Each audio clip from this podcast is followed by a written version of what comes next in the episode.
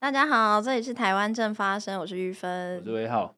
我前阵子哈，就是样诶，因为就是社群上面大家对一个戏剧的讨论度很高，叫做《八尺门的辩护人》。所以你看了吗？我看了，我看了，很赞吧？对，我我算是没日没夜吧，有点停不下来，有点停不下来，因为他他其实蛮他其实蛮紧凑的。然后对对对，然后因为我本来预期说他的讨论的议题会很会很深，就是很很生硬，然后会没有办法。进入那个剧情里面，但你以为会太说教这样？对对对对对，但其实还蛮自然，而且很贴近现实。然后，anyway，但因为因为八尺门八尺门的辩护人他在谈说一个远洋渔渔业上面的，就是他的他的故事背景，对故事背景，他辩护的这个个案是这个远洋渔业的这个渔工这样子。然后我看完之后，我就想说，哇，这个故事有一点夸张，有点出乎我的意料之外。但是我发现。呃，后来就是因为因为剧很好看，所以看了之后就是会接触一些相关的文章去去找看这样子。而且我发现说有一些事情它是从实际的案例，我刚才以为我刚才以为你要爆雷了，没有要雷，我不我不爆雷，这很哎、欸、不是，这是基本的道德。哦，不是赖品妤，请大家。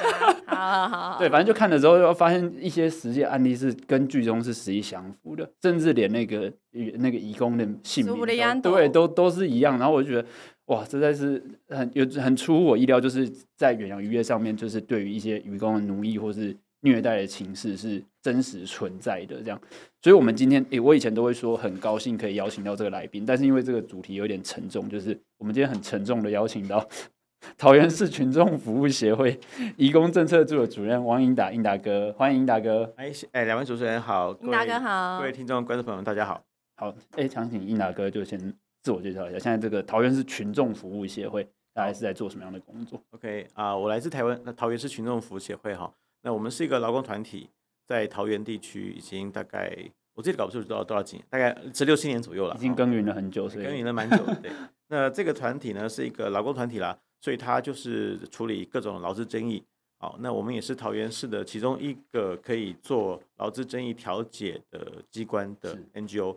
所以我们在我们的办公室主要的办公室在中立啊，那一般的日常工作呢，就是会开很多调解会议。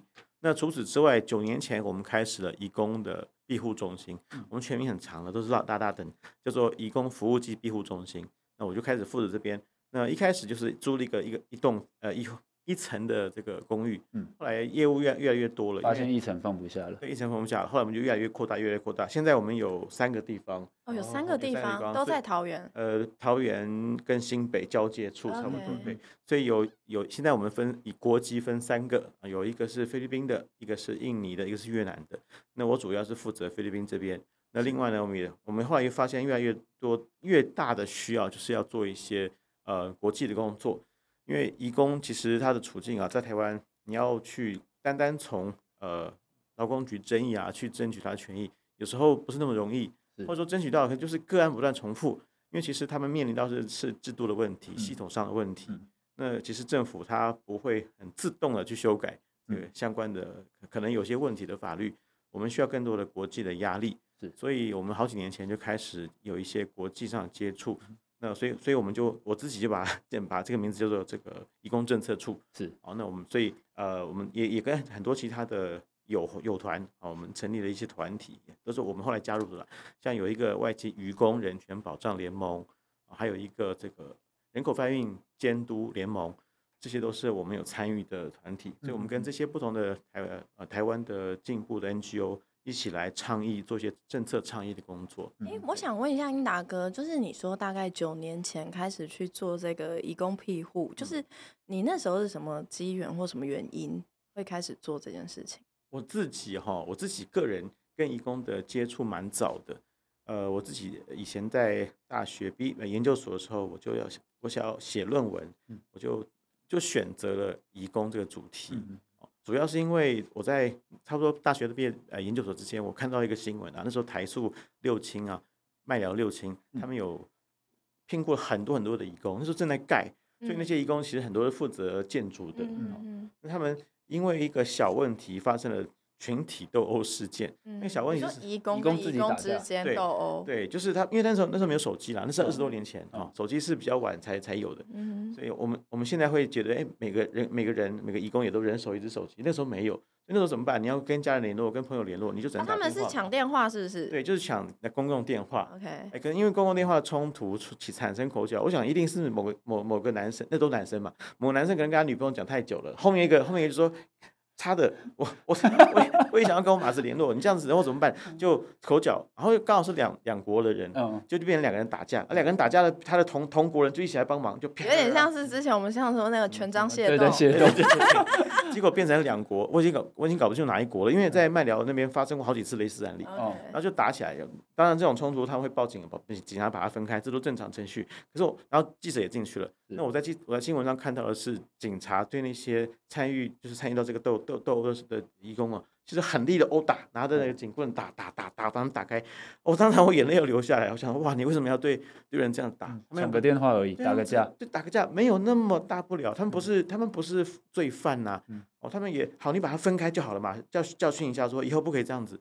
哦，结果他们每把他打打打，像我不是说虐动物就可以虐待了，可是说打那个态度好像他们不是人一样。然后打的我看见很多人拖鞋都掉了，被人家拖到两边去，然后这些人全部被遣返。全部被遣返，全部被遣返，后来都被遣返了。然后我想，我想，哇，付出的代价有点太大。对啊，我想说，我靠，这个他们只是因为打那个打电话的冲突，有一次纠纷，这当然不好。可是这个也是管理的问题嘛，就公司没有做好管理，没有疏导，没有让他提供更多的电话，或者是做好一些管理的规则，而是把他们通通遣返。那这样这些义工呢？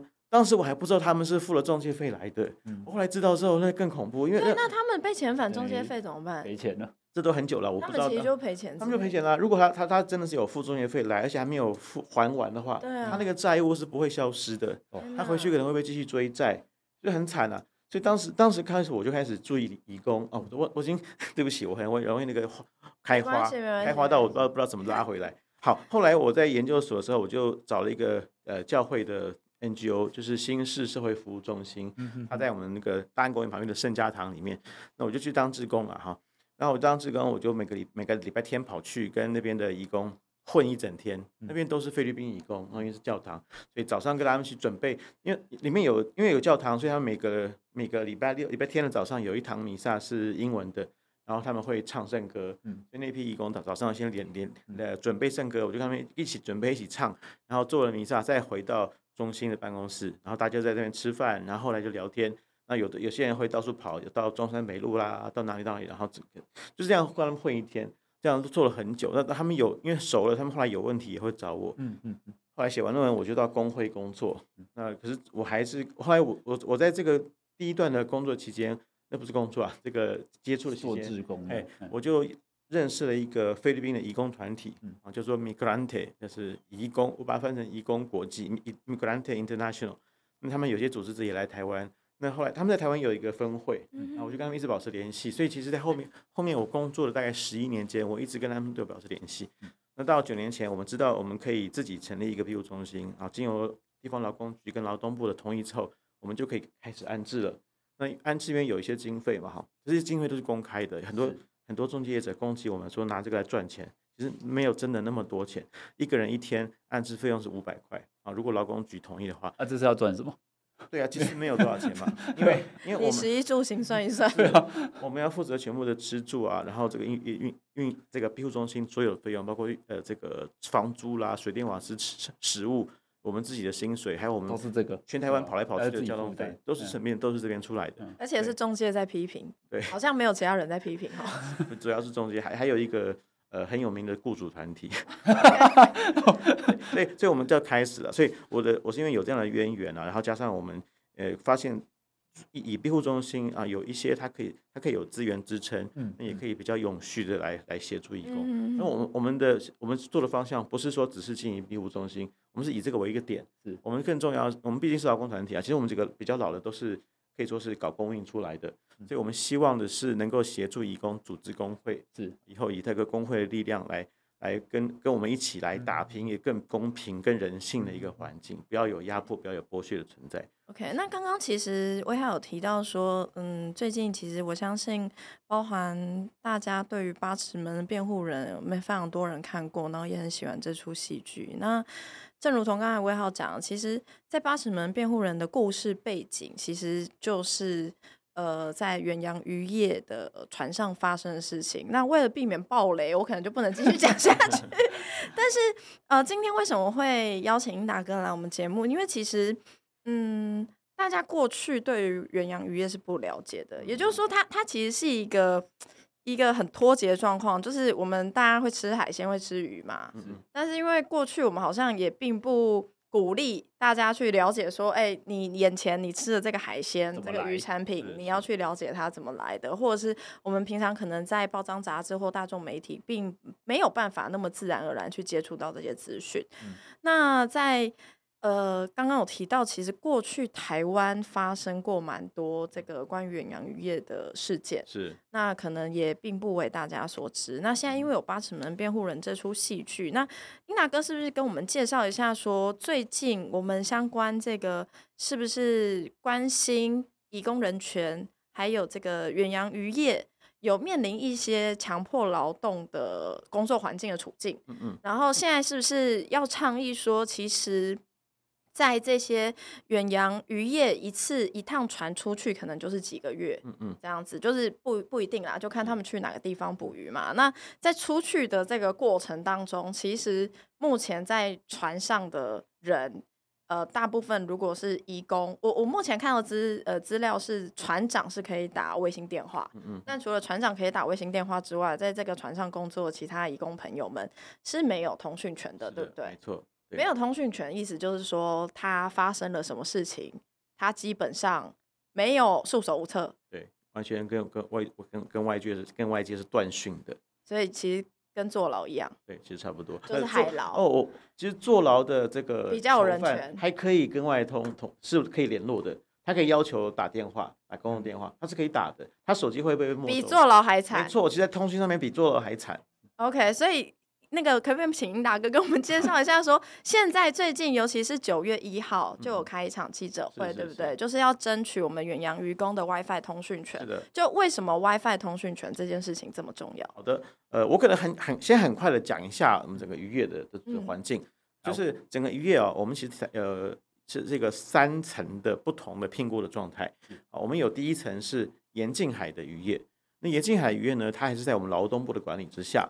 那它可能作业区域是比较近的，可能是经济海海域范围范围之内，所以理论上呢，它的船船只是每天来回。它当然有不同的鱼种，不同的工作的时间，可能是早出晚归，也可能是半夜出啊，这个下午回来之类的哈。但是每天都会上岸，基本上是这样。哎，我举一个例子，有点像是现在有一些民众会去，比如说会去去搭一些抓小管的鱼，对不对？是是是，渔船就是那种，就是旅游渔业，对对对对对。因为旅旅游渔业不可能到远洋去的，对，旅游渔业就接接接近这一种，就大家出去抓小管这样。对对。可是它一，可是也因为这个也呃，现在渔业的资源的枯竭，其实枯竭也是因为我们的渔民还是捕太多了哈，所以其实盐近海的渔业渔哦其实越来越少，所以很多的船就被迫越跑越远，越越开。所以我们也听说有一些呃盐近海渔船也跑很远，比如说一次就在船海上留个一个礼拜才回来。这也是有的，这也是沿近海，这样也算近海嘛？这样也算近海，一个礼拜，因为来回啦，其实蛮远的。其实他可以搞，怎么样都会来回。他已经跑得蛮远的，你知道？可是，可是这也表示说他，因为他他他比较少，所以沿近海的大概就是一天两天，或者是有时候到一个礼拜以内这样的范围。沿近海，他们他们有劳基法，可是问题是，呃，他们已经被因因为业者的要求被划在八十四之一条里面。八十四之一条是一个劳基法，责任制。呃，可以这样讲，它是一个特别的条 文，对，责任对，所以它工时就变得比较弹性。是劳劳劳动部有要求各个行这个各个县市劳工局要有一个工时指引，嗯、可是其实大家好像都没有弄出来。我觉得那个八十四之一就是让弹性这件事变得比较污名化开始，嗯、你知道，就是一开始弹性本来是一个很中性的词，但因为有出现弹性工时之后，没有没有上纲啊，所以就只能对没有指引可以可以遵循。对，那这样结果会让这个延庆海渔工根本就没有加班费可言，他们就是基本工资。哦基本工资之外呢，没有没有加班费。那契约上的规定其实是会有一个呃红利，可是红利呢，他们并不是每个人都收到。如果问劳工局，劳工局常常常常都会说，哎，我们的渔民都很好啊，他们都会给红利、给红包啊。可是，呃，你问很多渔工的经验，经验不一，我不会说都没有了，我也不会说没有慷慨的。可能一百个人里面两个人有这样子。哦，不好意思这样讲。所以很多渔工其实不太常拿到，拿到可能也不是很多。哦，这是这是眼镜海，哦，他们有劳基法的的保障，所以比较讲好一点点，好一点点，嗯，这样还算比较好一点。对，可是 可是因为还有个问题是，盐津海船只通常比较小。那有另外一个问题了，就是你船越小，空间越少，就越拥挤，它的它能够睡、能够活动的空间越少，所以沿近海船小，它的空间就比较糟，它的生活环境就更糟，是往往就比远洋的渔船会更糟一点。哇，比远洋渔船的环境更会更糟一点。OK，可是它它因为它常常靠岸，它它它大概每天会靠岸，或者是几天靠一次岸。它它的通讯的断断绝不会那么长。嗯嗯。OK，你是说像这种沿近海的渔船，其实它一旦出去，就是也没有通讯权啦。它如果离离岸远一点点，它在岸边有，一旦出去一点，其实也没有了。对，也没有。但是它可能就是多则一个礼拜就会回来，所以你就算与世隔绝，也没有太久，大概一个礼拜，不会太久，没错没错。OK，那另外一种就是远洋了。好，那远洋它的法它的主管机关就不是劳动部。它是在现在我们是农业部了，农业部底下的渔业署，嗯，好，渔业署来主管的。那它的法令也不是劳基法，而是渔业的法法法规，哦，远洋聘雇条例，还有什么呃，境外，对对，就是这个这个境外聘雇这些东西，不同的法规哈。那他们的因为没有没有劳基法，他们也没有我们的基本工资，他们的工资是多少呢？在在三三五年之前，其实根本没有基本工资，因为发生了 Subianto 的的事件。那个时候渔业署就定了一个四百五十美金的基本工资，然后从去年开始，去他们要求去年七月以后新的契约提高到五百五百五。好，那现在新年新新年的新这个年就是现在基本上我们可以说它的就是五百五，每个月五百五百五十美金。可是其实比我们基本工资还是低了一大截。对，那他们也没有加班费。那至于的红利什么，这也是一样因人而异。那还有那他们最严重的一个问题就是因为每刚这个玉芬有讲到，每次出来很久的时间。少则几个月，多则一年，甚至有时候两年都没有没有真的正式靠岸哦，很长的时间。那你这么长的时间，你没没有靠岸哈？那个，要你稍微想象一下，你你在一个船上，船是一个封闭的环境，你不是说可以出去走一走，抽根烟，不是那个，你出去就在岸上走，岸那个甲板上走一走，那空间并不是很大。那你要去做运动，你就在船船上伸展一下，那没有很大，你就在那边待个那么久的时间，然后你你每天看就是这些同事，可能十几个人啊，或者几十个人，没有别的人，那个那个那个封闭感是很强的，啊，那个对人其实对身心是不好的，就长久下来是不好的。另外，如果船上发生问题，但我不是说每一艘都会发生问题，如果比如你被船上打了，你被大副打了，你想要想要申诉，想要去 跟人家求救。或者说，哎，你好好久没看到你老婆了，好久没看到你女朋友了，嗯、也可能是男朋友了哈。好不久好久没看到你的爱人、你的家人，你想跟他们联络，联络不到。嗯，你要等到下一次靠岸的时候，你那边有 WiFi 了，或者当当地赶快买一个 SIM 卡插进你的手机，才可以联络得上。哦，因为你中间有在很长的时间是完全无法联络，这是这是一个最重要的问题。所以，呃，我们跟很多这个台湾的 NGO，还有一些国外的 NGO，主要带头的是一个美国团体。叫做 I G L J I L R F，那它全名叫做 Global Labor Justice International Labor Rights Forum，就是国际劳工正义、国际劳工权益联盟呃论论坛这个团体，他他们呢有一个，他们他们在他们在亚洲地区有一个工作小组，叫做海鲜工作小小组 Seafood Working Group。嗯，那我们跟台全会啦、绿色和平，还有 E J F。还有一些其他团体，还有这个 TIWA，我们都在里面。那从从去去年底开始，这个小组里面发展了一个小小组，叫做 WiFi Working Group，就是 WiFi 通讯权这个倡倡议的小组。好，所以我们从其实从去年年底开始到今年年初，我们就开始进行一连串的倡议的活动。呃，我们就是要要求说，政府应该要尽快的立法，用法规的方式来规范。所有的，特别是远洋渔船，它要应该要装设 WiFi，并且要开放给所有的渔工使用。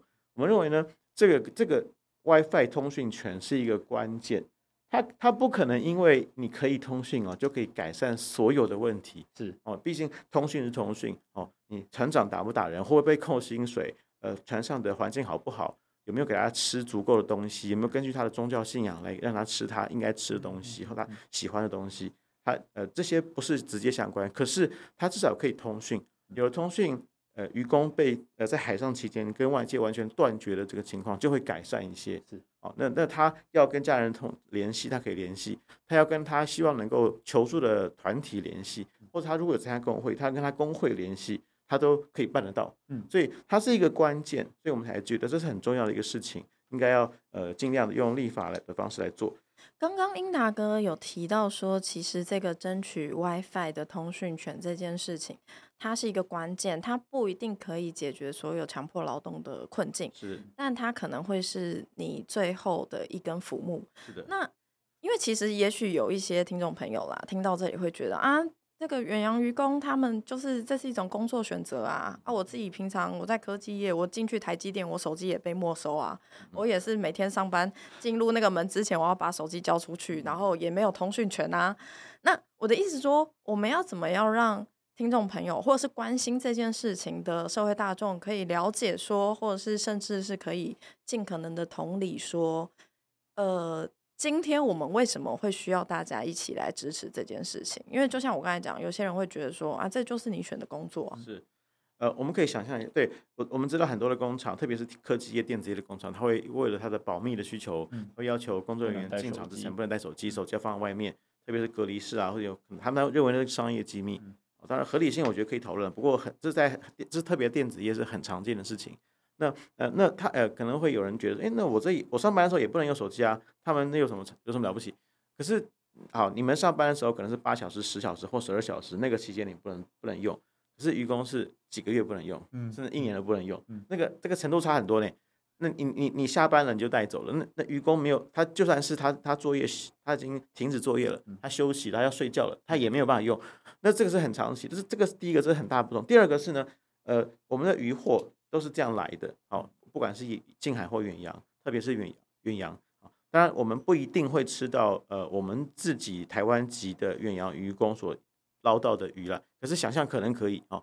那假设哈，你你就想，因为我们鱼都是都是渔船捕，很多鱼都渔渔渔船捕的，那他们其实环境差不多都这个样子。你想想看，你在吃到的东西，或者我们不不管是我们自己，我们所全世界的人吃到的鱼哦，很多都是这样这样捕来的。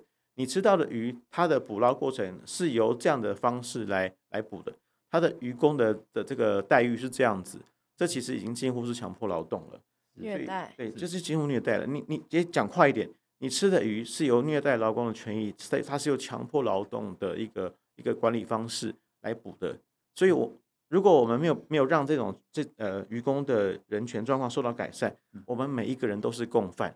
嗯嗯，对，我们要要改善这个环境，我们就知就要知道说，哎，那我们不能让这个这个环境这个状状况持续下去了。那我们我觉得我们每个人都应该要支持 WiFi 通讯权的这个倡议行动。我觉得刚刚英达哥你有讲到一个很重要的重点，就是今天除了有这个通讯权，可以让他们做一些日常的联系，比如说呃，可以打给家人。那或者说可以呃联络事项，或者是因为这些渔工他可能一开始是签了一定的契约，然后可能中介有答应说，哎，每个月会呃给他家人会他会给他家人多少钱，你至少可以确定说，哎，我现在在这个远洋的渔远远洋渔业的这个船上工作。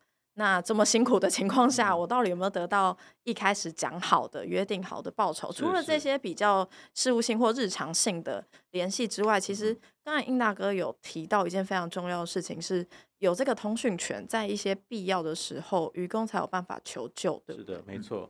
还有这这个这个求救之外，还还很关键的，就是他的组织权。我们知道，我们每个劳劳工都有。劳动三权，嗯，我们这个那组织权是劳动专劳动三权的第一个最基本的，你要能你要你要有可以组织工会的权权利。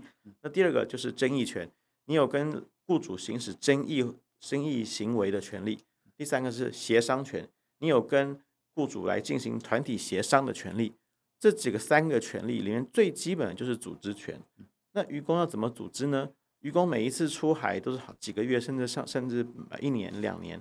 不一定会回到岸边，它甚至它很有很多的渔船哦，因为它全球都有在作业，有些渔船它可能根本不会回台湾，是。你知道吗？有些我们在非洲地区作业的渔船，它根本是常年是在非洲地区的，它可能从南非出来，然后绕绕非洲绕个大半圈，然后回到非洲，而且。他靠岸也是靠对，靠岸是靠非洲的岸，嗯，而且它除了靠非洲岸之外，我在我看到的资料里面有一些渔船，它靠岸它其实是没有办法上岸的，因为它可能会在离没有没有不止，他是为了省，就是一部分是为了管理啦，嗯、他也不想要让 船上的就是渔工上 岸这样子。那另外一部分就是他可能我听到有一种说法，其实是节省成本，因为他好像由那个呃港口有另外一艘船来载渔货，okay, 比起他这一整艘船去靠近港口还要更省成本。嗯、那个转转运的场呃情况是很多的，渔船它因为整个呃远特别是远洋渔船。它成本最高的部分哦，其实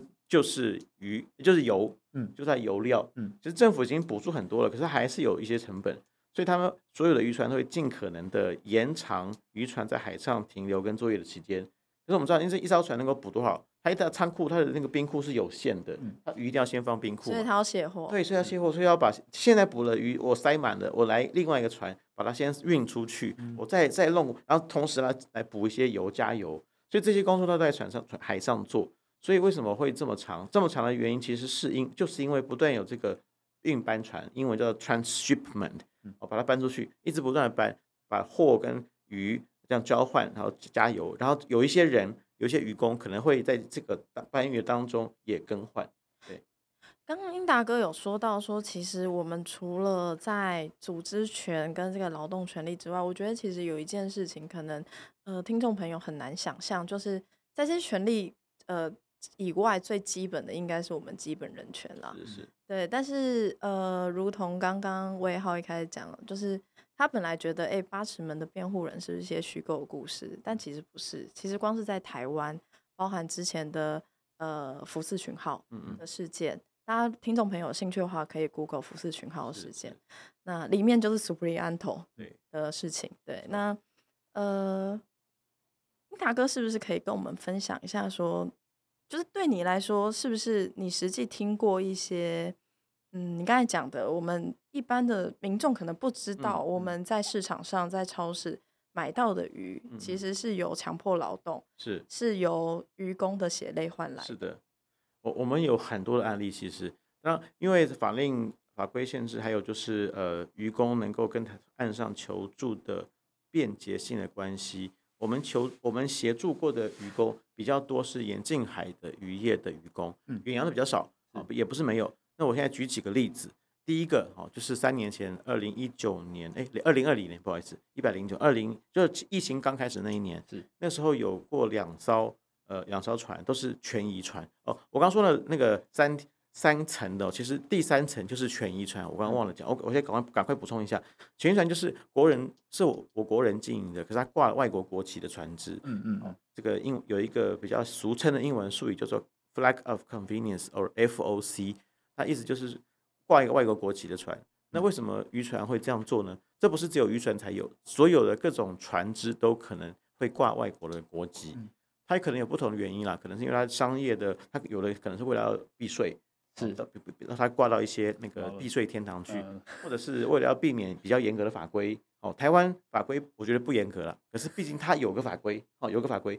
它有些国家它有法规，它也执行不了，或者是没有什么法规，它就到那些国家去哦。像很多太平洋岛国哦，我不是说批，我不是批评人家人家岛国，而是太太太平洋岛国的国力都是比比台湾更弱弱很多的。那特别，他们执行力就对，执行就会有差，而且这些船根本不会到那些国家去啊。OK OK，他就是他，我在那边设一个公司，设一个办公室，那个办公室之下我设这些船只。OK，哦，这就是然后有个登记在那边，也不用有空间，也不用人，就是空投。我们找一个管制比较低的地方，对对对，就是避税天堂一样。其实就是这样子，我们很多的船只其实是权益船啊。还有最后一个原因就是。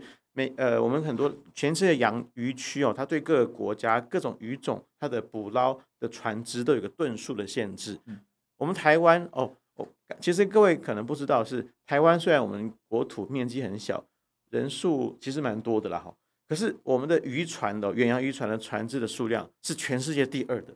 哦，哎，第一是中国是啊，我们是我们是全世界第二。哦所以我们的远洋船是第二的，这么大的，所以我我们在讲渔业的时候，必须要知道一个现实：台湾是全世界渔业的超级的帝国主义国家。我们不是一个小国，我们是大国。我们在渔业上霸权，其实是渔业霸权，其实是的。而且中国大陆的渔船很多是台湾的船长，他们退休到那边去把他们训练出来的。对，其实是这样子。OK，中台两国的渔渔哦，可是都跟都跟这个制度是有关。好，那。我我要我要讲的按这个例子哦，就是有两艘船刚好都是万纳度级的，嗯，万纳度级都是全一船，船，对。然后这个第一艘叫大旺号，嗯，这艘前其实一直一直在新闻上面，就很大大，嗯，很很旺的旺哈，怂库怂怂库五浪，哦，这艘船台湾人很爱的名字，对对对，这艘船哈就出过人命的，嗯，哦，他在二零一九年出海之后没有多久，好就在那一年的好像五六月期间，哦，那因为这个艘船里面有船长有大副。他们常常哦，他们习惯性的对船上的渔工会施以暴力。嗯，哦，据我们这个菲律宾渔工讲，他在那边的印尼渔工，因为印尼都是新手哦，他我我们现在在安置一位，就是当时在船上的人，嗯，他已经被我们鉴别为人口贩运被害人了。他从他从那他从二零二零年的五六月吧，他就来到我们庇护中心，到现在已经三年多了，一直都在这里，还在配合司法的侦办跟调查。他就说那个那个大副跟船长哦，对那些新手那些菜鸟，因为印尼那些印尼菜鸟他们不太熟，他们没有经验，没有经验，他们完全是新人，不太会弄，所以可能常常会出错，常常会不不不合乎船长大副的要求，他们就会啪都可以啪都可以，或者是拿拿东西打，用拳头打，或者是曾经拿鱼叉丢，那鱼叉前面是尖的，尖的，是尖的，他那鱼叉就。丢哇！你没有躲开，你可能会被刺一个洞。是杀人未遂这个很恐怖啊！那有一次，他们就揍一个印尼的渔工，从他后后后肩后颈这边用那个 K L K，结果那个渔工当场就倒下去，就昏了。他们把他拉到旁边去，打到昏，打到昏了。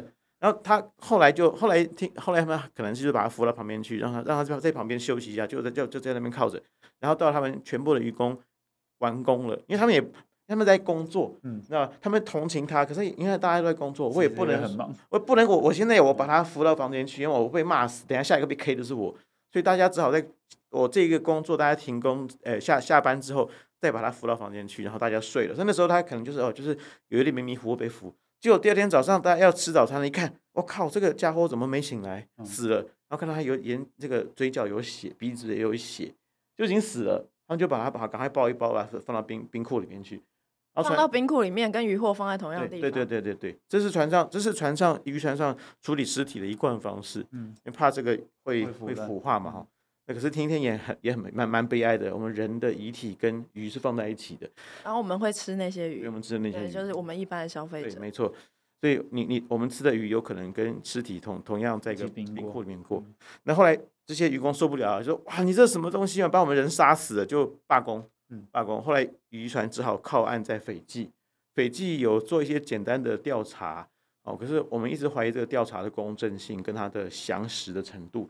他们开了一张死亡证明书，这证明书上说他是呃因为肺水肿而死，死因是肺水肿，他完全没有提到有任何殴打的的的的部分，然后有没有痕迹，有没有什么其他的经验，我也不知道，他们有没有解剖，我也不知道。哦，船上的人是说他们都被问过话。可是问过话是草草了事，还是真的很详细侦办？我们都不知道有没有贿赂的情形，我们也不知道。我我也不敢预设那个斐济官方或者是检方会有贿赂。我我只我只是能我只能说我不知道。不过有记者问了与这个医生，他说肺水肿的成因之一有可能是因为殴打所致。嗯，有可能因为殴打所以呃肺发生水肿。哦，这这这些是我们不知道，可是大家大家就是船上渔工一致的看法，就是他就是被打死的嘛，嗯，他就是被你揍了一拳，然后昏倒，然后第二天就就没醒过来了。那应该应该说这样子的状况不是偶发事件吧？他们常常打，可能那一次出手太重了。嗯，我相信，当然了，船上的我不相信他们真的会想想要真的意图把人打死，打死你谁会帮你工作嘛？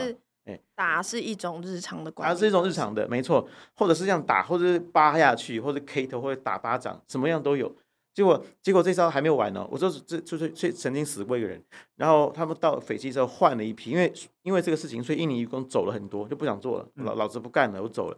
然后这个事情，他们印尼回到国内之后，跟印尼的这个工会呃申诉，然后渔会呢跟绿色和平来申诉，所以绿色和平在二零一九年年底的一个报告叫 Sea Bound。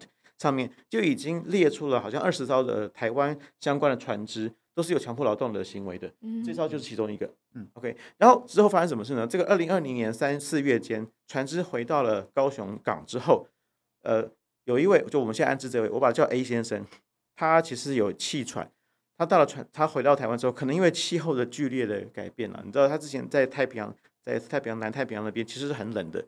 一回到台湾变很热，可能因为气候转变了，转变，他他哇，那个气场犯了，哦，犯得很严重，然后而且会呼吸困难，然后那时候疫情刚开始了，所以怎么办呢？结果他后来他就要求就要急救嘛，后来他们打了一一一九啊，要然后有一些这个有有给他一些药，他吃了啊，然后后来呃，可是后来这个船上他还怕说哇，他可能会有病，嗯，后来他怎么样呢？船主就不让他进船，进船了，不能不让他进船上，就要求他在船甲板上待着，你就给我待那边，不要不准进来，大家被锁在外面。所以他他待的空间就是船上面的铺路的甲板，然后上面有他他用有他有用那种呃帆布之类的，就是有有简单的遮盖，可是就是在高雄哦，那那高雄在四四五月已经开已经是很热了，那样的空间要简单遮阳的这样一个一个户外。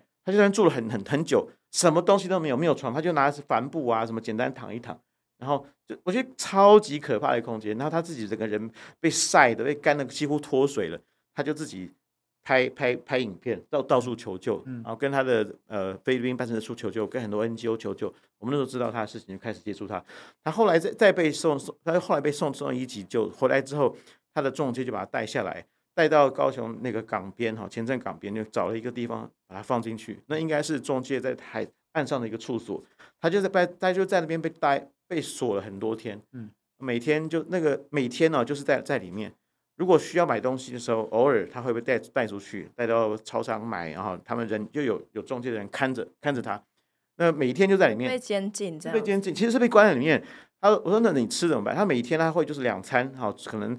差不多快中午跟个下午，他各送一餐给他，就送个便当，就这样。他那边被关被关了很久，后来我们再跟移民署来，在在一直不断要求，后来移民署就让他出来，后来来我们这边治。这是第一艘，第二艘哦，还这个船船上还有另外一个事情，所以说另外一个菲律宾义工在船上曾曾经哦，因为被大浪打来，被被被刷到，嗯，可能因为这样，可能有一些不知道是不是因为这样，有些呃心血管的的问题，嗯，就很痛，很不舒服，头痛，可是。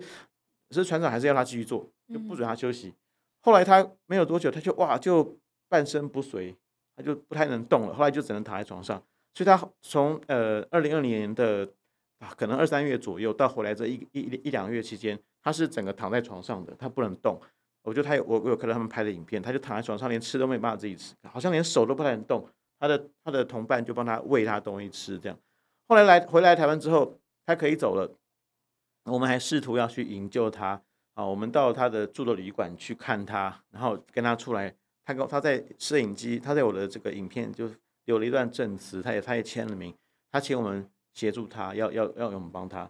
那时候他走的一拐一拐的，就好，就你看就是他中风过，可能正在慢慢的康复哈。我觉得后来第二天他马上传讯过来说：“哦，我我不要，我要 cancel，我我要 cancel，我要回国去。”我们相信他一定是受到压力啊，然后就回去。他这个这个人后来就就失联了。会发现他们在那个就是刚才英达哥分享里面，其实呃外外国籍的移工在在台湾的渔船上，不管是在岸上或者是在船上，其实都受到一些不人道的对待。就是而且他们是相对是非常弱势，就是也不见得说，即便船上是有自己的同胞或者是一起工作的伙伴，那要把讯息传出去，在船上因为。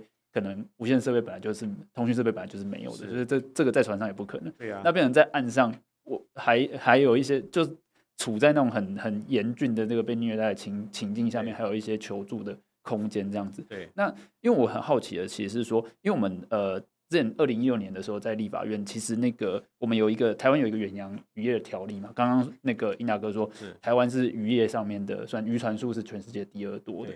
对，那我们有在二零一六年通过这个远洋渔渔业的条例，然后加上那时候一些远洋渔业三法一起一并的修正，然后到二零一七年一起上路。那这些的这个呃立法上面的呃政策的改变，有对于这个远洋渔业的移工或是相关的一些权益有什么样子的帮助吗？或者是说他的当初的立法，因为到现在其实呃立法到现在其实没修过啦，就是出公布实施了之后到现在今年都还没有处理过修法的问题。那这个部分的话，有什么需要补充的，或者是需要加强的地方吗？渔署有一直说要修了，他他他们也知道说有些地方规定不不不足不够，要更好。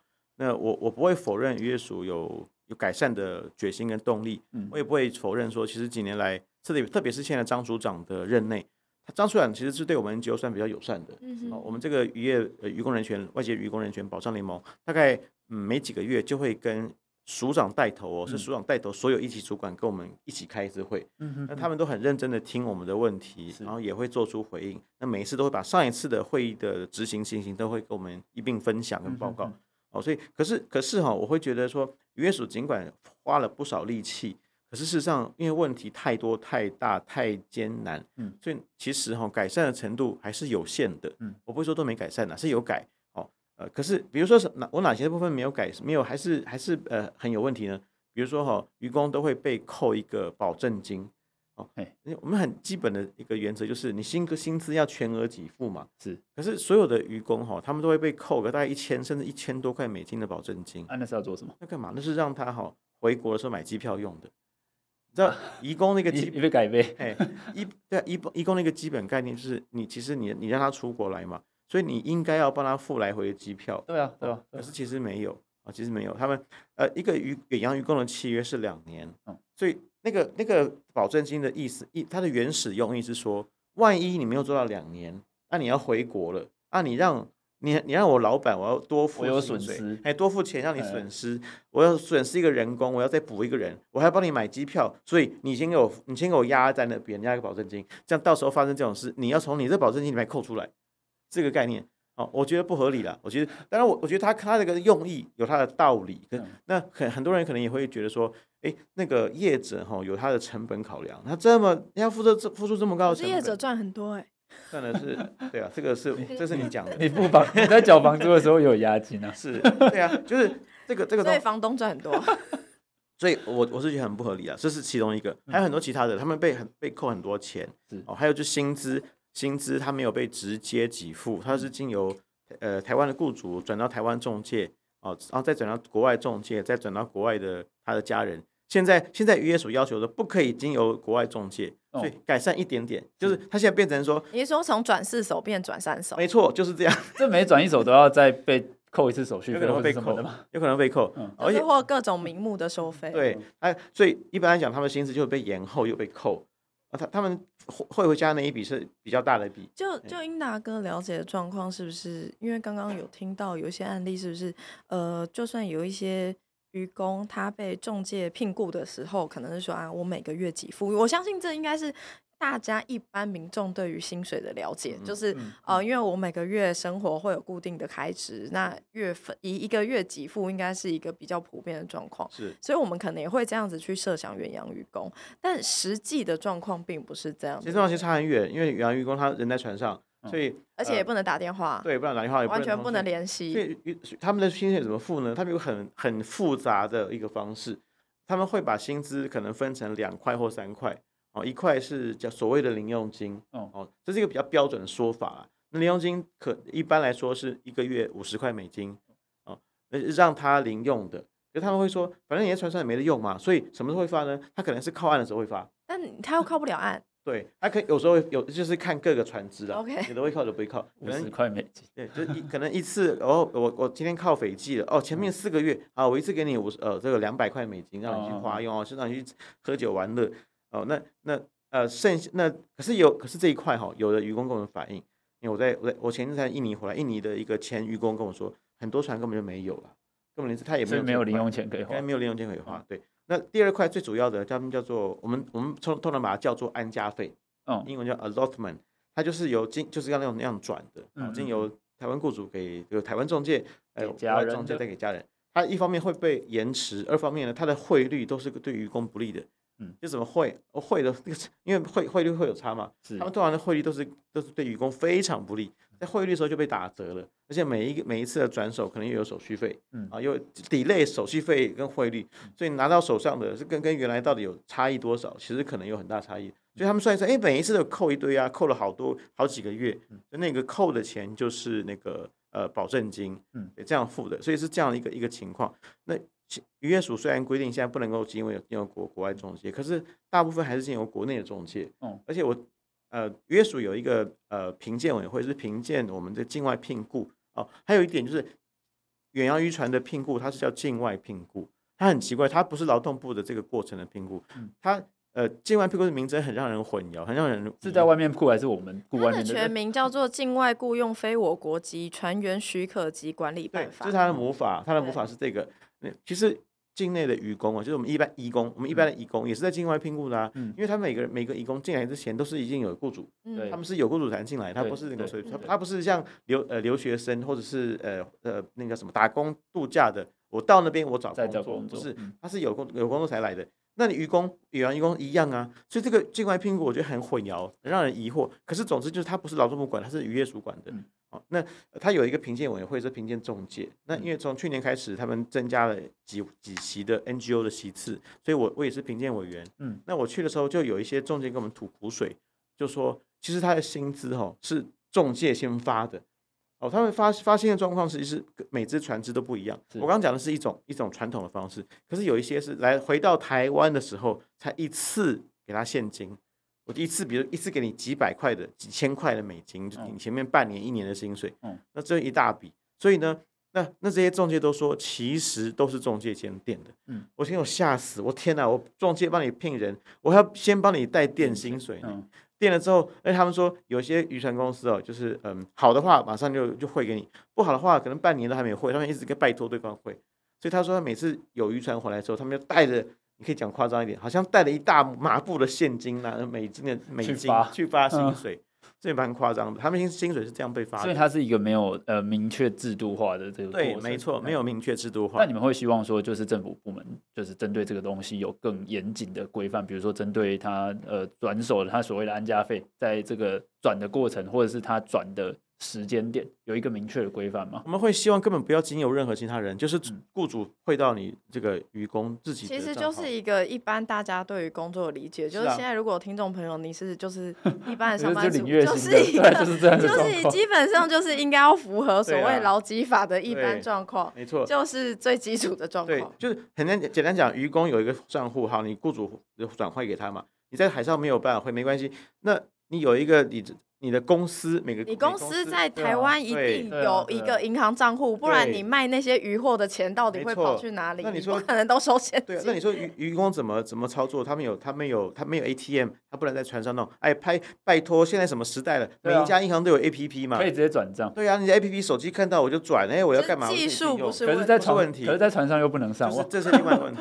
如果有如果有 WiFi 加上银行的 APP，不管是台湾的银行还是印尼还是国外的银行，它一定有 APP。你 A P P 都可以直接就看，可以检查有没有实如实的如期的发放薪水。你要转转给你家人啊，你就线上转账就好了。这不是什么，所以就连检查薪水有没有入账这么卑微基础的要求都做不到。对于这些远洋员工而言，没错。刚刚英达哥在描述的那过程，我觉得很恐怖的是说，你说有一些船员，就是这些渔工的。呃，外籍移工作为渔工的这些薪水是中介代垫的，是的，没错。那也就是说，今天如果是一个想要对呃移工比较好的中介公司，他其实要承担很大的金融的那个周转的压力，他的财务杠杆要超大。那杠杆就是你的那个手要伸多少？那这样子的制度，这样制度其实就会迫使。中介会，因为他可能要负担很大的金融周转或者是财务杠杆压力，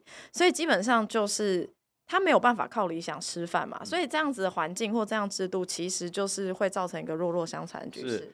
就中介，我我我都很我都很难很难理解。如果你中介是这样子，呃，你到底怎么赚钱呢？对啊，对。如果如果假如你合法的话，压力超大，差超大。你如果没有跟渔工额外多收钱，然后你的老板给你的钱多少，我也不知道。然后你你连薪水还要帮你这个你的老板你的这个，那他最后如果没有办法的话，他其实当然他能够选择的就是拿比他弱势的人开刀嘛。也就是说我我现在反正也没钱，我就没办法付给你。那你再怎么要求我，我也没办法。对，那里面还有一个地方没有没有不没有很不透明的是，呃，应该每个月这个雇主他依照他们的契约啦，嗯，就雇主要付一笔钱给这种企业他的管理费。哦，那可可是，在没。虽然呃呃，OK，以前还有一个很不透明的地方，就是契约。我先讲契约的问题好了。渔工出来他怎么签约的呢？其实他们的契约跟我们境内所有的的移工哦是不太一样的。他的契约是国外先签好的，他有一份渔工跟国外中介的契约，还有一个渔工跟他的他的老板他的船船公司的契约。那前两年，呃，我们渔业署为了要避免这个契约上的的的剥削啦或不一致，他自己就又推了一本一个台湾公版的契约，嗯，有中文版跟外文版，好，中文可能有有所以有印尼，呃，有 Tagalog 等等版本。那可是问题是什么？问题是，所以呃，那他现在要检查中介的时候，他都要检查这个渔工是不是都有签我们的这个公版契约，现在都有了，因为他要检查。可是问题是什么？问题是，那你其他契约呢？这里面有很严重的问题是契约不一致的问题。你在国外跟国外中介，然后跟跟台湾中介，跟国外的雇主，虽然它的性质不一样，可是它里面都里面都有牵涉到他的薪资、他的劳动条件。万一彼此不一样怎么办？所以有 A、B 版，我也不晓得。对，没错，就是有，而且就是有。我我我去年有另外一个案子，一一个也是一个远洋渔工，他做了半年，他还要他要被老板 fire 了。他刚好当时船停在前镇渔港，他把他的那个契约的照片拍给我看，我一看，哇！他的契契约上的他是菲律宾人，嗯，契约上的薪资其实是四百五十美金，嗯，那那很那个我们那时候已经规定，哎，呃，我我现在印象有，就是我那个时候如果是四百五，他他的就是三百五，嗯，就是比我们的实际规定要再少再少一百，对，那我我我马上发现问题了，就奇怪，人家的契约还是比我们少一百呢，那他他还是在菲律宾的合法契约，所以我们台湾我们台湾的政府跟我们的那个渔工输入国的政府。根本没有针对这七个不同版本的问题有过讨论，怎怎么样一致化？我们这样，我们应该要求国外的政府说，哎，我们台湾的标标准提高了，虽然说我们还是不满意，可至少你们国外也要要求跟我们一致。然后你们如果有那个，我们应该要一份契约，而不是说三四份不同的契约。然后最后我们只检查我们想看那一份。没错，就是这样。那他他到底有几份契约？其实愚公手上一份都没有。他们契那我每次问中介说，哎，那你这个这些契约愚公都有吗？他说有有都有都有都有啊，有的说都有，我们都拍成图片给他。可是到底有没有，我们都不知道。那问愚公，其实大部分都没有，所以连契约都没有了。那其他更不用讲了，很多问题都是这样乱七八糟的。所以他们都是有改善，有改善。其实很多东西都都是模模糊糊的。那改善一点，呢其他东西都没有改善。所以改善可能他他的可能他可能用了一些力啊，可是真的改善幅度其实还是蛮有限的。我想问一下英达哥，因为其实我们刚才提到二零一七年这个远洋渔业的条例，它其实当时是渔业三法嘛，那有一些是修法，有一些是立法。那当时其实呃，包含行政部门跟立法部门都有这个通过法案压力，是因为。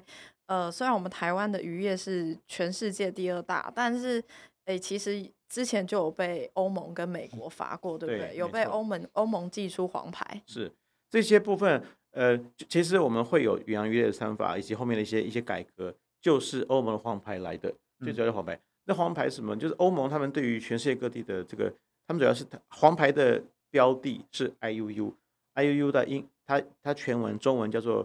呃，它英文是 illegal、irregular、undocumented、unreported，就是呃非呃没有通报呃这个非法的等等等等。我们用很很简单概念，就是非法捕捞了哈。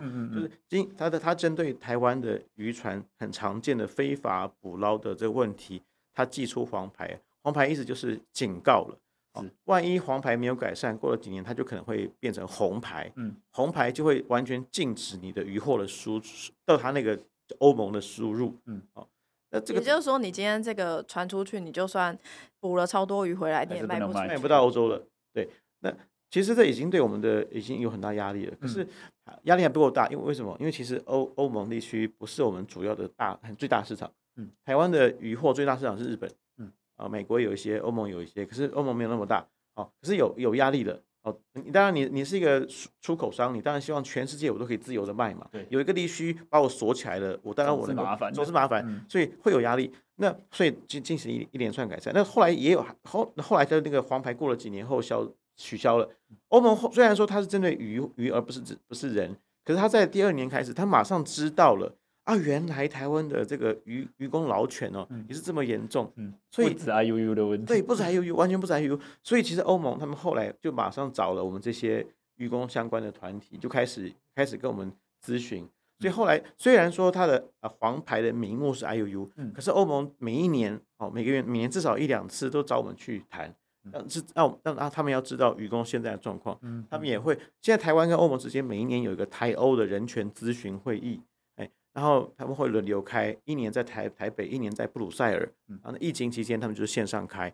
那每一年他们都他们的重重点要求之一就是移工，还有包括这特别是渔工的人权状况。那是这是欧盟的部分。现在黄牌虽然解除，可他们还是在长持持续的长期的在监视这个问题。那美国部分呢？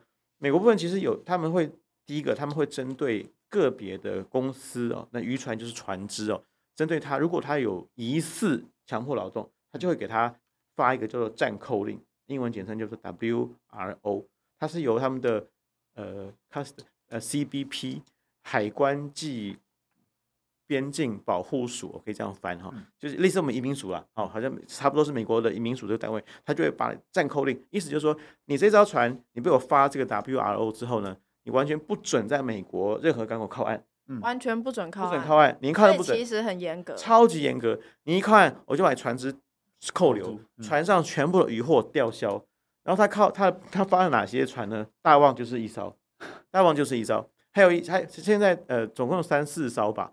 好像四艘，然后有一艘好像取消了，所以还有三艘。那这四艘，这三四艘里面呢，有的是台湾籍的，有的是台湾的权益船，对，所以他不有些不是看起来不是台湾出来，可是其实是台湾籍的，对。那这个很严重啊，可是它的它范围毕竟是一艘船，嗯嗯。那还有什么？还有还台美国有一个童工和强迫劳动的这个成品清单。他们会针对全世界的范围之内，每个国家每个产业去看，如果他们有确实的资料，发现你这个国家这个产业有强迫劳动疑虑，或者童工两种都有，童工被被剥削或者是强迫劳动的疑虑，他就会发出，诶，比如说你这个整个国家的某个产业对你发，就把帮你列在这个名单之上。所以台湾的远洋渔业有被列上。台湾的渔业就在上面，而且台湾渔业就在上面，而且列了两次。两次，二零就两千年一次，二零二二年又一次，就是真的不能买。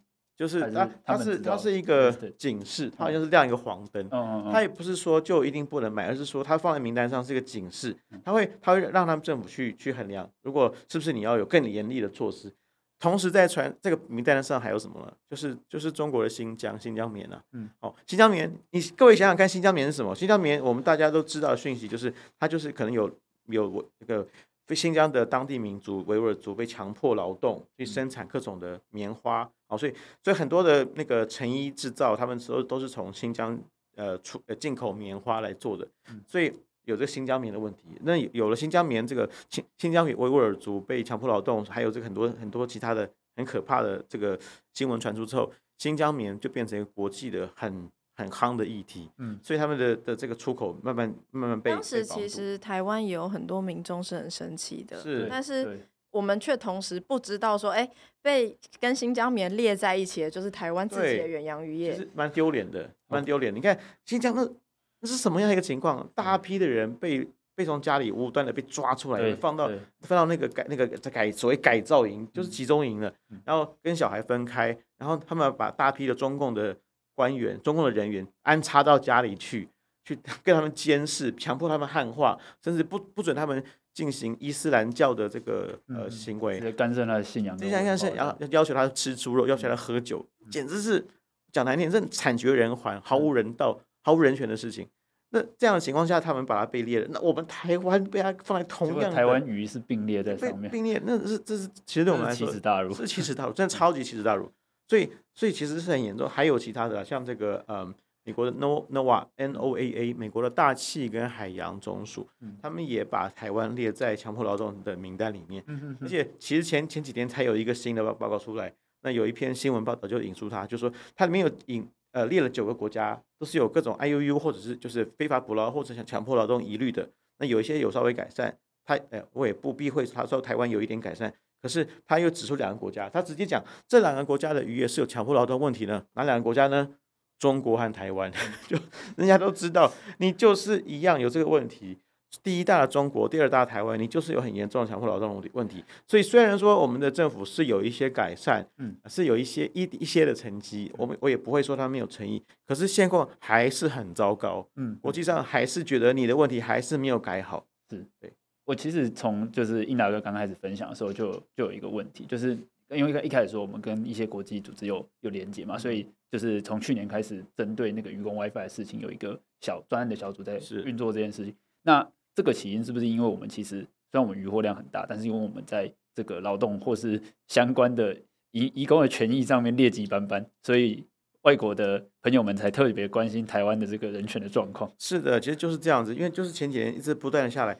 所以这个海鲜工作小组啊，其实本来他们是针对泰国的，嗯，那泰国的话也做了一些些改善，呃，可是呢，其实泰国没有远洋渔业哦，所以其实泰国的渔业就是沿近海了，那那个剥削程度跟台湾比起来，可能是我我讲讲的白一点，可能是小巫见大巫了。嗯、后来他们才发现，哦，台湾也是这么严重哦，所以他们把工作跨级到台湾来。发现哇，台湾更严重，我们应该要从这个更严重的状况开始来处理解决。那我我可以稍微讲一下，那那我们要求的 WiFi，那那那渔业署回应，我们政府的回应怎么样？我不要都是针对渔业署了。其实老实讲了，我们认为，我我我再我再讲一另外一项我们的要求的，嗯呃政府的改革，渔业渔工的事务要由劳劳动部来来管理，嗯，劳工事务由劳动劳劳动专业的劳动部来管理，这才是正常的事情嘛。你说我们所有台湾有各这么多的产业，你说哪一种产业它的劳动的事务是由那一个呃主管他的主管产业产业的来来管理的？没有嘛？你说高科技的员工难道是经济部来管的吗？没有嘛？哦，那那为什么远洋渔工他的劳动事务是由产业的部门来管理，而不是劳动部呢？这很奇怪。那劳每一次把这这个议题提出来，劳动部的制式回应就是。哦，一线行法令就是由劳呃这个渔业署来主管，就 no comments，就是 no no comments，好像录音机一样，他们一直不愿意去碰。其实根本原因就是大家都不敢碰了，因为其实这是一个很难处理的问题。我我们都知道，哦，你要你怎么去做劳检？人家在海上几个月，你我们有船吗？我们有船可以跑到跑到太平洋中央港做劳做劳检吗？听起来成本很高。现在对成本很高，所以我们没有，其实没有。我们现在有的检查就是岸边的检查。嗯，你上船，有的有有劳动部会上船啊，看看安全设施啊，然后也有访谈。我们现在渔业署做了很多的访谈。劳检员可能就远洋渔业就是要跟着这个远洋渔船出海。对，渔业署有关，就像是这个我们八十人辩护人里面看到那个海上观察员他的状况。就是他如果不见了，那这个就是大事，他是政府官员的，他是代表劳动部去劳检的。劳动部没有没有。这样的人，那个重点是应该没有人愿意上船扫。其实很危险。其实其实老实讲，连观察员那个观察员，他的他的原因其实就是科学研究，科学研究啊。那他他的主题是是鱼，嗯，所以他的主题其实不是人。其实那个真的是呃，经由呃真实事件所所改改编的。因为我们的渔船上就是有人死过，有观察员死过，就是跟 好又在报。可是他是他是去观察鱼的，对，不是去观察劳动。可是为什么会死呢？其实跟那个那个船的故事跟那个实际上发生可能有一点不一样哈。不过观察员是要报报鱼的，是。可是如果你各位看到几年前开始报道者的一些呃报道，就会知道。血泪渔场。他们有对他们他他们访问了很多一有一些前前的观观察员，他们就说，当然他们就在看鱼嘛，所以他们干嘛？他们就看每每次每次捕捞上来，他有没有如实通报，他有没有 I U U 的的行为，嗯，有他就要写下来要报。非法滥捕。对，他就要写那。有些船长或者是大副，这个船上的台级干部就会发现说：“靠，你这个这么认真，那我这不我这个非法都没写出去还得了？”就会对他有些威胁哦。所以他他其实是这样。那那结果就有一艘船，他在基里巴斯的那呃停停靠的时候，就有一个呃外籍的观察员在平静无风浪的时候，突然不小心掉到海里面死了啊！那怎么下去的？可以游泳哦。对，就怎么会？平静无浪，却不不小心失足呢？是不合常理。对，不合常理了。那我们相信他就是被杀的，就是被杀的。那这种事情不发生过不止一次哦。所以你说，鱼光是观察员这样的状况就发生过不止一次。这是个高风险。光是观察鱼的观察员就死过不止一人，这个死亡率蛮高的。其实这个原因，其实刚刚英达哥有提到一个现状，我自己听到觉得蛮惊悚的，就是除了。这个观察员他自己在在这样的渔船上面，这听起来是一个很吊诡的处境，就可能一般的听众朋友也不会了解，就跟我一样，我知道的时候，其实我到现在都还是蛮震惊的。就是我们今天台湾的远洋渔业这艘船出去，您可能除了船长，除了这些台籍干部之外，你作为一个外籍渔工的生命安全，你作为一个渔业的观察员的生命安全，其实都是。不被保障的，没错。我们可以看到，其实我们什么叫什么叫强迫劳动？我们简单讲，国际劳工组织有一个有一系列，一共十一个指标啊，indicators。它的指标包括什么呢？我用中文很简单讲一下。第一个，好，滥用弱势处境，滥用你的，因为你很弱势的处境，比如说你就是愚公嘛，你就是呃会怕我，所以我就很多信息不跟你讲，嘿，然后欺骗，我就骗你，啊，行动限制，像那个刚刚的 A 先生。呃，我们在渔船上还很难讲他有行动限制，因为渔船就那么大。可是那 A 先生真的是行动自由受到限制了，被囚禁，被囚禁，然后孤立，他们是不是被孤立？我觉得这个很很难，很，我觉得是啦，他们是被孤立的。可是那也是他工作的场域，那再来呢，人身暴力或性暴力，哦，渔船上偶尔会发生的肢体暴力，那就很明显是是人身暴力的。嗯、我们家护义工常常会受到雇主或者是家男性家人的性骚扰或者强暴，嗯、这就性暴力了。恐吓或威胁，哦，船上的渔工或者是我们路上的其其他义工，常常都会被威胁说，你再不怎么怎么样，我就把你送回去。哦，嗯、你知道一个渔一个义工来到台湾，渔工还没有欠债哦，渔工是欠薪水被扣。一其他的义工都是有欠债的，他在付付钱的。一旦听到这种话的话，他他本来想要申诉，他可能不敢申诉了。哇，我被送回去，我还那还得了啊？我还欠好好几万呢，我怎么我怎么还呢、啊？哦，再来扣留身份文件，很多的移工他的护照或者居留证不在身上，护照不在身上比例更高。嗯，哦，那这为这是为什么呢？这主要就是为了要防止他逃跑。嗯，所以这个这个其实很蛮悲哀的。哦其实就是限制自由，就是限制自由。你为了要你你为什么你会怕你的员工逃跑？你就对人家不好啊！这个这个，我们想想看，你的你去公司上班，你老板会扣你身份证吗？这简直无法想象嘛，无法想象。你怎么会有一个工作环境是你会怕你的员工逃跑，所以你要把他证件扣下来呢？然后再来，呃，其实还有说扣发薪资哦，薪水没有扣我少扣了，呃，或少付了，抵债劳务哦，就是比较这叫比较复杂，就是 debt 就是 debt bondage。就是呃，你你付了那个债，你在家乡可能被扣了这个中介费，你拿你先先欠了呃借了钱来付，所以每个每你来来台湾有这个中介费的债务，对，然后苛刻的工作和生活条件哦，你看渔工其实很多的生活条件是可以说很苛刻、很严厉的哦。再来超时加班，很多渔工的工作时间非常的长，嗯，可是这个部分常常跟业者或中介的说法会相当的有相当大的出入，他们都会说哪有那么长？没有啦。还有一种渔渔船、远洋渔船常会说的说法是说，你看我们从台湾到渔场，我们渔场就也可能要几个礼拜了，两个礼拜才会到啊。那个那个段时间你男朋友在做啊，都在休息啊啊。所以我在渔场的时候，那个渔渔那个渔训的时间又有限，我怎么可以不集中呢？啊，每天跟你上下班哦，那我那我那我那我做什么？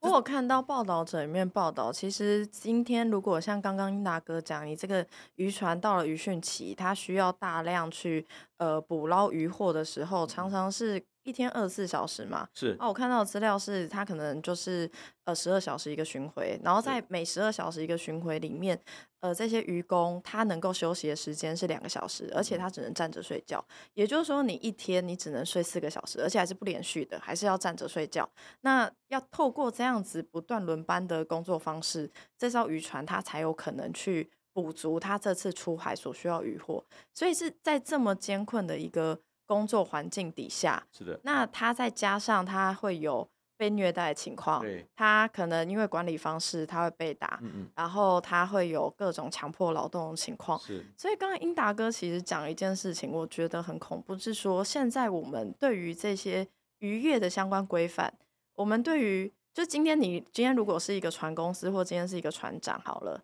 他今天如果不小心非法捕捞了一些鱼，他要负担非常巨额的赔款。啊、是是没错。但是他今天如果是一些呃虐待或者是不当劳动，打了就是活生生的人，对，他其实不需要付太大的赔款。没错，其实真的是这样。我们看的蛮蛮悲哀的，因为这个呃呃黄牌啦以及 IUU 的相关制裁。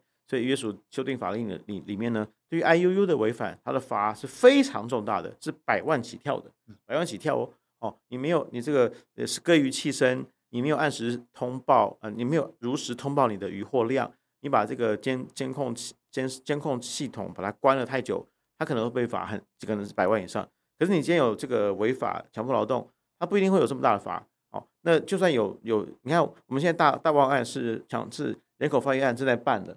他会不会他已经被起诉？他会不会真的判刑都不一定。嗯，我们宜宜兰，我们曾经有那是严静海的渔工，我们有其我们之前有很多的宜兰的严静海渔工都被鉴别为人口贩运被害人。然后呢，后来去办了办了之后呢，只有一个案子被起诉啊，其中那个案子有八个渔工，同一个中介。后来那个中介有被判刑，被判多少呢？六个月。我们刑法六个月就是可以一科罚金的，所以他每个愚公都是几万几万这样的所谓不当不当得利啊，被他剥削下来的钱，其实那个法院的那个判决文都很清楚说出来哦，他有算出来每个人被扣多少被扣扣多少都有写出来，可是然后可以说是罄竹难书的证据，所以连法院都认证，是表示这个绝对是铁一样的事实了。可是他也只有判六个月，他一天牢都不用坐。那你说这个代价有多大？其实没有多大啊，就是。所以我今天就是打人杀人，其实没有什么代价。其实代价最后看到制度底下所在现实生活中造成的后果，没错，就是这样子。还有一种更可怜的是，很多渔工哈在台，因为他他你是老老板雇来的，老板说的，船长说的，你就要去做。嗯，所以最近我们还发现什么案子呢？不是我们自己处理的，是新市的的这个 Jason 啊振兴他们处理的。他们跟我们回报，我们我们联盟的一起交交换了资讯，有些渔工哦，他因为被迫来搬运船上的走私的渔获，而被被判走私的这个成为一个走私的共犯，所以就算他们后来他在台湾继续工作，换了雇主，他们还常常要跑法院，因为他们都是被列为被告。所以台湾人叫他们是被强迫的啊，那那个是不是被强迫？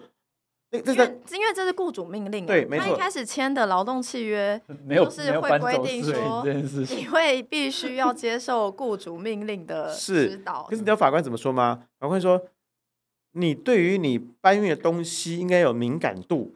他他是他是走私的，你应该有敏感度。那个现实上，你知道法法院里面对于强迫，他是的，他的定义是非常严格的。嗯，我们台湾的，我我不能说他错，因为他是他是法律。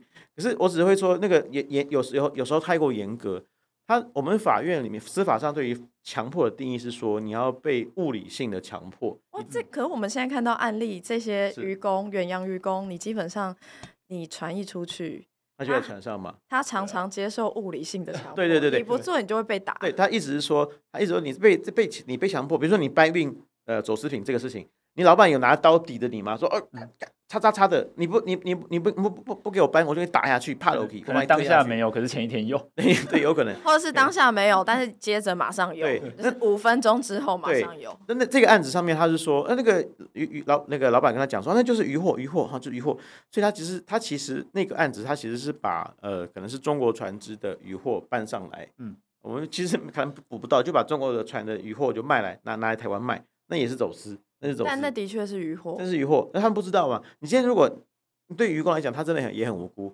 如果他今天搬的根本不是鱼，而不是他捕的东西，而是什么乱七八糟香烟，嗯、哦，那不是我们的东西。你说他他很清楚知道，他如果可是老实讲了，就算知道他也不敢不搬呐。你怎么不搬？老板要你要你不搬，你你不搬，你老板给他就就就你扒下去了。更何况都是鱼，更何况都是鱼，他怎么知道呢？结果非常无辜。所以台湾，因为台湾的状况就是这样子，他被。大大连岸上渔的义工也是这样的，你被要求的工作，你就要做，因为因为因为那老板要求的，可是你做了，你就变成是从事许可外工作，嗯，你那那老板会可能会被抓到了会罚，你可能也会被罚，是。那我们最近在那个推动这个 WiFi 通讯权这件事情，因为我们看呃约署这边有一些有一些回应了嘛，那只是说针对那个补助的金额上面有有提高，那因为我们看到的是数字啦，比如说什么从三十万增加到六十万啊，或者是呃从从八千增加到三万这样子的数字，那就这个英达哥这个呃接触工作实务上面的需求来讲的话，这样子的。补助，或者是说，呃，未来如果我们真的要达成这个 WiFi 通讯权的话，可能需要说政府和产业界这边共同来努力，还需要什么样子的这个推动，或者是来，这就是那个金额，一方面是金额够不够了，二方面是这个金额真真的可以帮助到的，或是我们实务上可以协助移工在海上的权益的部分到底有多少？其实，呃，我们约署因为前几年这个不断有渔渔这个渔工人权的事情出来嘛。在行政院的要求之下，就出了一个叫做《渔业与人权呃行动方案》，嗯，哦，它是有，然后现在正在修改，哦，那个院长前几天就说，我们现在在修改，可能会把它提高到一点五啊，一点五版。可是，即使是我们看到的这个文字内容，它下面至少在现在一第一版吧，它的文字上是怎么规范对 WiFi 通讯权的呢？它是说，呃，应该要让渔工每每周使用 WiFi 五分钟。每周五分钟，五分钟是什么什么概念？是啊，每个礼拜使用五分钟。但卡扎雷做冰龙膜。这是我们人权写在人权规范里面的。对，就是这样。所以，我们我想，我们正常人听到就会就会干出来，或者是笑出来吧？这这是什么东西啊？嗯，这太荒谬了吧？我们我们我们一天，我们一个我们现在我们这个一般的人，我们一天花在网络上时间有多久？我觉得我醒的时间可能一半以上都在都在网络上吧。哦，那你我还是哦，那那你就算你不是那么重度的时候，你每周五分钟，可能有一些人连去大个号，然后在那边用手机都超过。哦，你开机的，对，没错，真的是拼吧，就就就过了。对，那那于耶稣是说，他在这个方案里面，他会他会加强补助，他用补助的方式补助他的装安装置费跟可能头一年的通讯费用来鼓励他们。其实我们对于耶稣有一个嗯。有一个批评，就是说，耶稣为了要避免雇主的反弹，避免业者的反弹，呃，以及避免他们的成本扩大，每一次要要要求一个新的东西，他都会用我们政府来补助，用我们纳税人的钱来补，本来是雇主的责任的东西，是哦，像像什么，像像救生衣，这才、哦、我们在船上的检查之一就是救生衣，可是。一般的船只哈，它它它备有备有的救生衣，就是那种。这不是基础的吗？就是它的基本开销跟成本。这是国际的通用的规则规规范，就是你在船上作业，你一定要穿救生衣。可是问题是，那那就是哪问题是哪一种救生衣？船上一般用的是很便宜的传统式救生衣。那什么叫传统式的？你想想看，就是嗯，像你穿起来就会像无敌铁金刚一样。OK，就是这样子，然后都是几块海绵。嗯，就是我们我们游泳的时候在用的那个。哎，对对，很大的。所以你你想也知道，那很大的，你穿你穿起来就就变这么大，你的不是很方便，你没有办法做那些就是收网啊什么的工作。你的手脚的伸展一定会被受到受到限制，而且又很重。那有一种比较进步的，就是充气式的，你人平平常是不会，你你戴的就是穿充气式穿起来就是一个背心的样子。嗯，哦，其实呃，你如果看那些官员上船还有约束上船，他就穿那种充气式，一般就是可能比一般背心厚一点点的的样子的背心。哦，它那种东西，你如果掉到水里面，它立刻就嘣就就弹出来。嗯，它是碰到水才会才会爆开的，这种就好很多了。它对于行动的限制就小很多，可是它就比传统式的少贵很多。嗯，好像起码两千多块。哦，呃，其实也没有那么多钱了。可是业因为就是一笔成本，所以业者通常就不去管它，那就他就只放了传统式的。那传统式因为又笨重，所以他不会穿，而且还不准愚公穿。嗯，哦，有我有有时候听到愚公说，哎，我要穿，他就被骂。说那个穿什么穿？你 穿你穿什么做啊？是被 冲啥？所以这这很好，很很好笑。所以渔业署就给他钱，要请他们补助的。就是我们人民的纳税钱，那给他们的。那 WiFi 也是一样，他就他打算补助，而且他们也不敢说一次要要要强推，嗯，他也是慢慢的要求他来来这个。我想想问英达哥说，在目前你在推进这个政策沟通过程当中，就问题真的是出在钱吗？就今天我们台湾的远洋渔业每年获利是。大概三百亿的美金，嗯、然后远洋渔队的这些渔船是全世界第二大，也就是说，这个产业它可以经营到这么大，它一定有固定的盈利模式。是没错。那它盈利模式既然都这么固定，然后盈利的金额这么高，那问题真的是出在钱吗？他们会说，呃，业者难道付不起这些钱吗？我讲讲白了，当然不会付不起。他们他们会说，一方面当然那个利润会越越降低了，可是其实呃，我们接触到一些渔渔渔会。渔业的就是资方这个渔会，他们其实也也讲的很坦白。从两年前我就听过这样说法，他们就会说：“哎，问题根本就不是钱呐，那问题什么呢？其实我我想问题就是管理。嗯，那前几天呃，我们这些同事们跟呃在高雄跟业者来见面的时候呢，也有业者就是这个渔工会的的干部们啊，讲了类似的说法。我觉得管理什么，他他就他他们会怕，他们会担心渔工因为有了通讯权，嗯、因为常跟外人通讯了。”所以呃没有办法专心工作，嗯，所以可能会因为家里出事了，就想要提前解约回国，嗯，那这加强加深了他们的成本负担，嗯嗯嗯，他们他们拿出了一个我觉得让人很伤心的案例来作为 WiFi 的反例，哦，他的案例是这样的，他说有一个愚公哦，他有一次因为好像他靠岸的时候，他可以有 WiFi 了，就跟家里联络，一一打电话发现啊，老婆跑了，嗯。老婆跑去跑就跑掉了，他伤心之下就跳海自杀了。哦，那听了让人很伤心啊！有人用这种方法结束自己的生命。可是我们多想一下，难道不是因为他长期的失联，造成家庭没有办法联系，造成他的妻子压力太大，才才会不告而别吗？才会这样子造成这样的家庭破碎吗？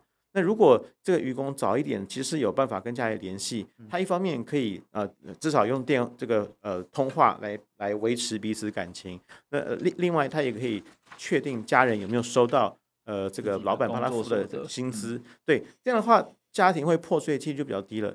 这边缺少另外很很很很很可很可怜的一个问题，这些渔工里面有一句很好笑也蛮让人难过的口号。他们说呃，no WiFi no wife，就很多的，其实愚公里面的家庭问题是很普遍的，很多人的老婆就是跑了，就是后来离婚了，因为他们长期联无无法联络，而且老婆可能会对他们有不不。不能谅解，嗯，就你为什么不打电话回家？嗯、你为什么我们你出去？你说每个月会有多少钱？我等了半年都没有等到钱，嗯、你要我怎么怎么养家？怎么养小孩？我赶快跑了，要不然我会死啊！所以这真的是一个很很悲哀的事情。那英达哥，最后其实我们想要问说，今天这个 WiFi 的通讯权，远洋渔工的通讯权，如果可以落实，那对于一般民众来说，就是对于一般民众意义在哪里？就我们今天听这个节目的民众想说，哎，这件事情到底跟我们有什么关系？我们如果真的可以推广，然后台湾能够强制呃立法强制呃强制的执行的话，至少可以保证说，我们呃台湾的渔船应该比较少会出现强迫劳动的状况，渔工可以在一个比较正常的环境下跟外界申诉，我们比较不会有吃到血汗海鲜的危机，我们不会说到市场去买鱼的时候会会担心说，哇，我会买到一个。剥削劳工，甚至打死劳工的的渔船所帮我捕来的，甚至你吃了这只鱼，可能就跟尸体并在一起，对，被那个可怜的被打死的那个渔工的遗体被放在一起。哦，因为因为全世界台湾的这个量是最大的哦，我们买买的其实还是有可能在我们台湾船自己自己捞到的，所以我们的渔船能够做得好，其实我对我们自己的罪恶感也可以降低。嗯，我觉得就是因为像刚才英达哥分分享到这件事情，其实对消费者来说是，就是我们是一个。呃，会买鱼的人，会吃鱼的人，那其实跟买其他的肉品或者单品是一样的，就是现在市场上有很多的选择，我们可以看说这个东西，这个东西是从它的生产率是什么，甚至我去吃某素食餐厅的时候，我就知道它的那个呃面包怎么来，然后鸡或者是鸡是怎么来的。那其实其实在这个这样子的过程当中，就是消费者扮演的是一种，就是那我们在决定这个我们要我们要消费的是。怎么样，在怎么样的过程当中生产出来的产品？那我们当然希望说，因为其实，呃，在远洋渔业上面，其实我们很难去想象，就是移工在。海上就是几个月，甚至甚至甚甚至超过一年都没有办法通讯的。威浩刚刚讲的就是说，我们常常听到一句话说，你每一次消费都在选择你想要一个怎么样的世界。是，没错。那 过去其实在，在在渔获上面，过去其实，在渔获上面，我们知道农产品有生产履历。我们现在知道说，诶，有一些鸡蛋，我们不要选洗选蛋，我们可能就是想要选择放牧蛋。是。那它是一个比较对鸡鸡只生长环境。中比较比较人道、比较动物友善的一个环境。是的。那但是在鱼上面，其实我们很少看到关于。鱼品怎么来的？嗯，鱼的生产履历在哪里？那这也许就是未来农业署可以去努力的方向，是不是？农业署未来啊，农业部渔业署，呃，农业部渔业署未来是不是有一个机会？它有一个怎么样的标章？它可以告诉大家说，因为比如说我们现在在英达哥在讲这个呃远洋渔工的 WiFi 通讯权的问题的时候，其实不是所有渔船都没有装，有一些渔船是有装的。那是不是在这些有装的渔船上面，政府可以作为一个呃评鉴的机制，或者是一个认证的标章，或者是他们甚至可以去跟我们现在知道，比如说家乐福，他可能会有社会企业责任，他也必须要对于他在他这间超市里面所卖的产品，他要去要求这些产品生产的过程当中，它是符合呃劳动保障。一定的保障的呃劳动条件的，没错。那这些其实是相环环相扣，这些其实也才是渔业署应该好好去做的事情。那对于我们一般消费者来说，我们自己知道这样状况的时候，我觉得其实对于消费者来说，他有一个比较无力的处境。嗯嗯。就是我今天听到这样的状况，就像英达哥讲的，我买鱼我也会很担心呐、啊，想说啊，这是不是一间会虐待？就是渔工所捕捞到鱼，那我面临的是，那难道我不吃鱼了吗？但我又很爱吃海鲜的时候，到底怎么办？是，所以他今天如果让消费者在市场上面，他是有商品的鉴别度，他对于商品是有选择权，他不是全全有或全无。那对于业者来说，他也许他在确保这些比较人道的劳动条件，他可以去贩卖的渔获。是更受市场支持的时候，他也预期我今天投资这些设备是有可回收性。是，那其实这才是一个，也许是一个未来可以去施行的政策方向。对，其实全世全世界已经有好几种的呃海产的认证的机制。那他们也都多多半多多少少会有一些嗯呃认证的这措施啦。不过其实我们看来都还不太不太够，因为那些认证的机制哦，至少到目前为止，很多都是业者。呃，所发动弄起来的，他们可能他们的公正性，业者自己 制定了一个认证机制。对，那呃，我们我们合作的这个团体呃 GLJ IRF 其实也在推一个未来的自愿自愿性的要求业者来做的这个呃认证的措施，里面就会包括劳动人权。那我们未来也一定会把这个 WiFi 放进去。其实其实台湾也有做，就是我我们都做了，可能可都有做，可是可能不太够。那刚刚玉芬讲的非常好，就是其实我们应该要把 WiFi 通讯放全放进去。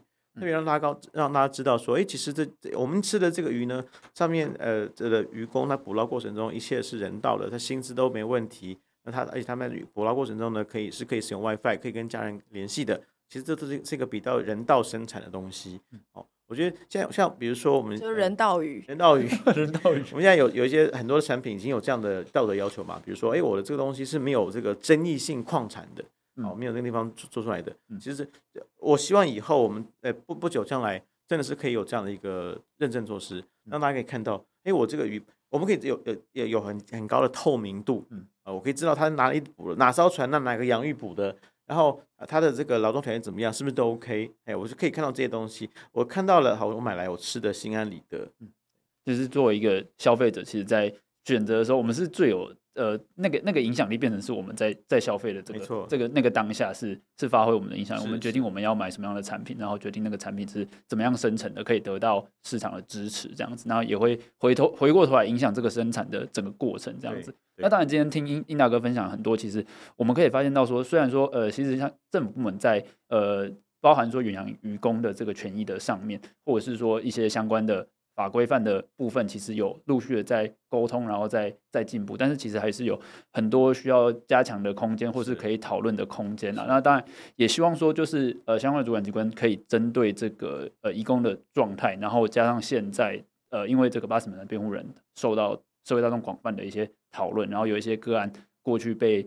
揭露出来的一些现实，我们会发现说，哎、欸，其实这些事情是真的在现实生活中有上演过。那可以引以为鉴，那同时也作为一个很好的公共讨论的契机。那在因为和产业界或者是业者的沟通部门，本来就是政府上面的责任上面是一件比较不容易的事情啊，那一定会受到各各式各样的压力。那今年尤其是选举年，所以在这个部分的沟通上面，虽然现在有一些社会公众讨论的契机，也希望说可以针对这个部分，针对。规范的部分，我们可以来做更好的完善，然后还有推进这样子。那我今天在准备这个，我们今天要跟英达哥讨论包包含八尺门辩护人，还有这个呃远洋渔业的整个劳动处境的时候。我去找了之前报道者出的一本书，叫做《血泪渔场》。那这其实也是呃八尺门的辩护人，我不确定大家知不知道，其实八尺门辩护人原本是一本小说，嗯、那改编成就是戏剧之后，其实戏剧的导演跟小说作者是同一个人，非常厉害。应该是律师，对，非常厉害，那真的非常厉害。那他其实在很多次受访就有说。他会写《八尺门辩护人》这本书，其实就是在看了报道者相关血泪渔场的报道，非常欢迎大家去看这本书。那我在看这本书的时候，我发现一件事，我们今天录音的时候是九月八号，嗯呃，我自己觉得有一种冥冥中的契机，为什么呢？因为在二零一五年的九月九号，就是呃当时福斯群号案件里面死亡的那位渔工 Sprianto。呃，到屏东上岸之后，平检去侦查、去相验的日子，啊、就是二零一五年的九月九号。是但是非常难过的是，其实今年是二零二三年，到了八年后，这样子的状况依然在我们现在的现在这个时间点，在很多渔船上面，可能都还在持续发生。没错。所以希望各位听众朋友听到现在可以。继续跟我们一起关注这个远洋渔业的劳动权利，或者是劳动环境，是的，是应该要继续改善的这个议题。希望我们未来在市场、在超市去所买的每一条鱼，我们都可以比较安心的相信，这不会是一条沾着血的鱼。好，今天非常感谢英达哥接受我们的访问，谢谢各位听众朋友，我们这里台湾正发生。我是玉芬，我是魏浩，谢谢大家，谢谢，谢谢下次见，谢谢拜拜，拜拜。